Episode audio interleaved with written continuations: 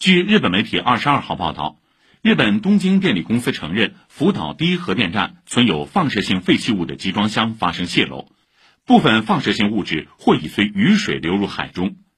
东京电力公司表示目前已经开始着手对发生放射性物质泄漏的区域进行整修把发现的类似物质收集起来并再次封存。